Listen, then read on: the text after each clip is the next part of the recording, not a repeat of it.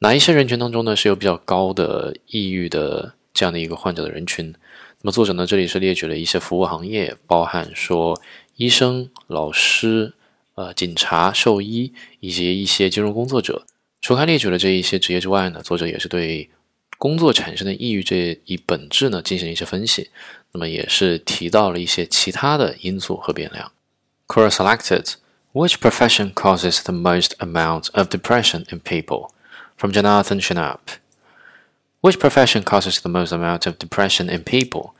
For transparency, I googled this question because I was curious.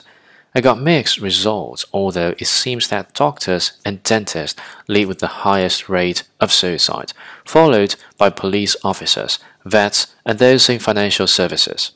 As for depression, it seems caregivers, especially for nurses, etc., teachers, social workers, farm workers, lawyers, and construction workers were listed among those mentioned above.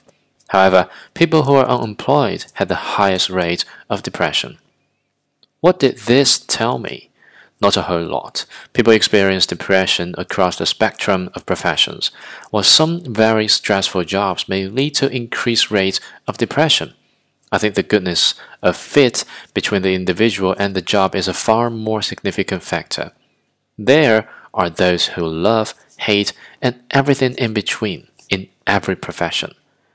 The trick is finding something that works for you, as opposite to doing a job that you think you should do because someone else thinks it makes sense, or because of the respect or status or money you think it will earn you. I'm not suggesting you should ignore the fact that we need money to pay our bills. This is a part of reality that cannot be ignored without serious consequence.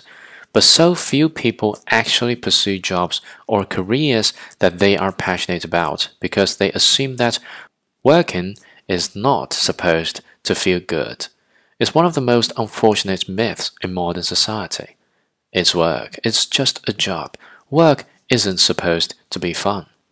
Well, I'm telling you that this is not true. There is a lot of pleasure and gratification that can be gotten from any job. Whether you are washing dishes, teaching, doing surgery, or fixing someone's pipes, you just have to find the one or ones that work for you at the current point in your life. I add the variable of time because these things change. And what you enjoy or feel passionate about today might not be what floats your boat 5 or 10 or 20 years from now.